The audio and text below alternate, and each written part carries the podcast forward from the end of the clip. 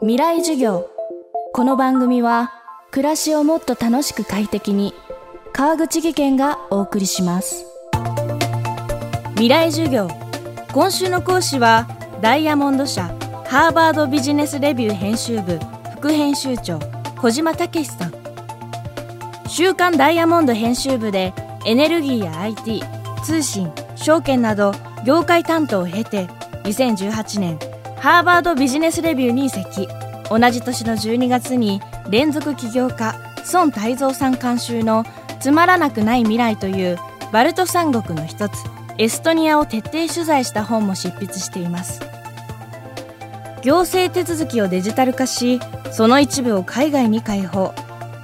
人口減少に歯止めをかけ大きな経済効果を得たというエストニア。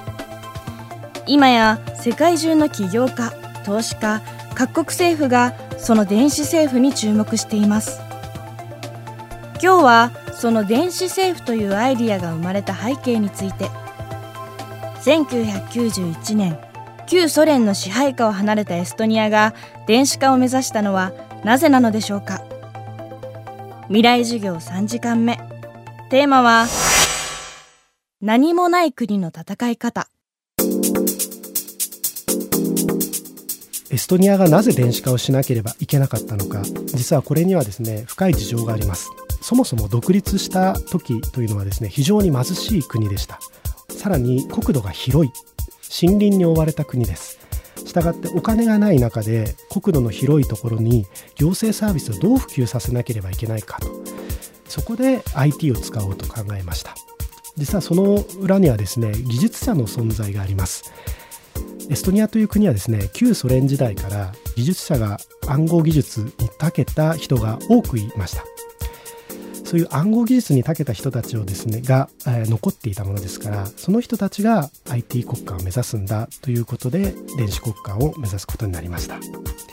エストニアという国はですねスカイプ発祥の国としても有名です。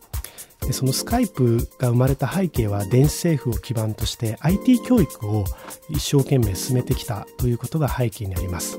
IT 教育を進めスカイプが生まれ今 IT を中心としたスタートアップが続々と出ています。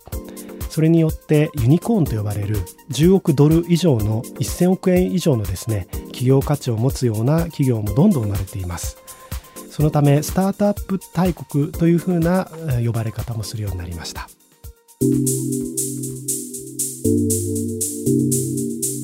エストニアは旧ソ連から独立した直後当時普及し始めたばかりのインターネットにいち早く目をつけ電子政府の構築に一気に舵を切ったのだといいます。ただ理由はこれだけではありません。そしてもう一つエストニアが政府の電子化を急いだ理由があります。いわゆる地政学リスクです。えー、安全保障上の理由です。実はエストニアという国はロシアと国境を面しておりまして今でもなおロシアの脅威にさらされています。昨年もスパイの容疑で捕まった人がいたりマネーロンダリングの問題があったりですね。非常にそのロシアとの国境が近いがゆえの問題というのは多発しています、えー、そうした中ですね彼らはじゃあどうやって国を守っていくのかところを考えた際に、電子化すればいいと。もっと言えばデータさえあればいつでも国は再興できるというふうに考えました。つまりロシアに仮に土地をですね占領されたとしても国民がこれまで生きてきたデータというのを残しておけば電子上でたとえ土地がなくても皆を世界中に散らばっているエストニア人をつなげれば国は再興できるとそう考えたんです。実際データ大使館という戦略がありデータは当然自分の国の中で保管するものだというふうに誰もが思っていると思うんですがそれをルクセンブルグに預けてしまおうという作戦です。でルクセンブルクのサーバーを持ちそこに国民のデータですとか当然税金のデータだったり国民の番号のデータだったりそういったものをバックアップを取っていくと。そうすれば例えば大規模な震災であったり例えば大規模な侵略があったとしてもそのバックアップデータから自分たちの電子政府を復元することができると。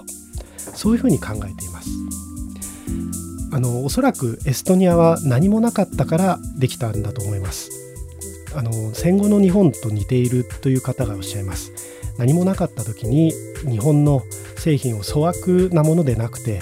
きちんとしたものだというふうに世界に売り込もうとしたのはソニーでありますしそれと同じようにエストニアの人たちも何もないしかも知名度もない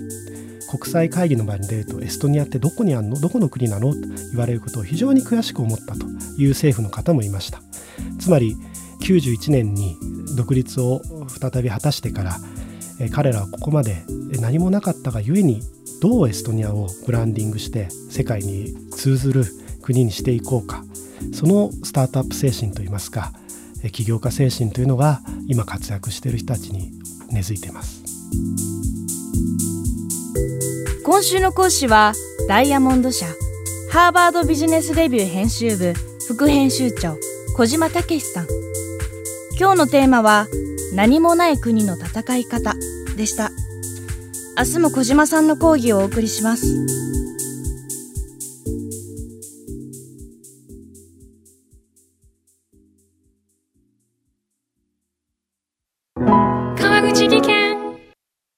階段での転落。大きな怪我につながるので怖いですよね。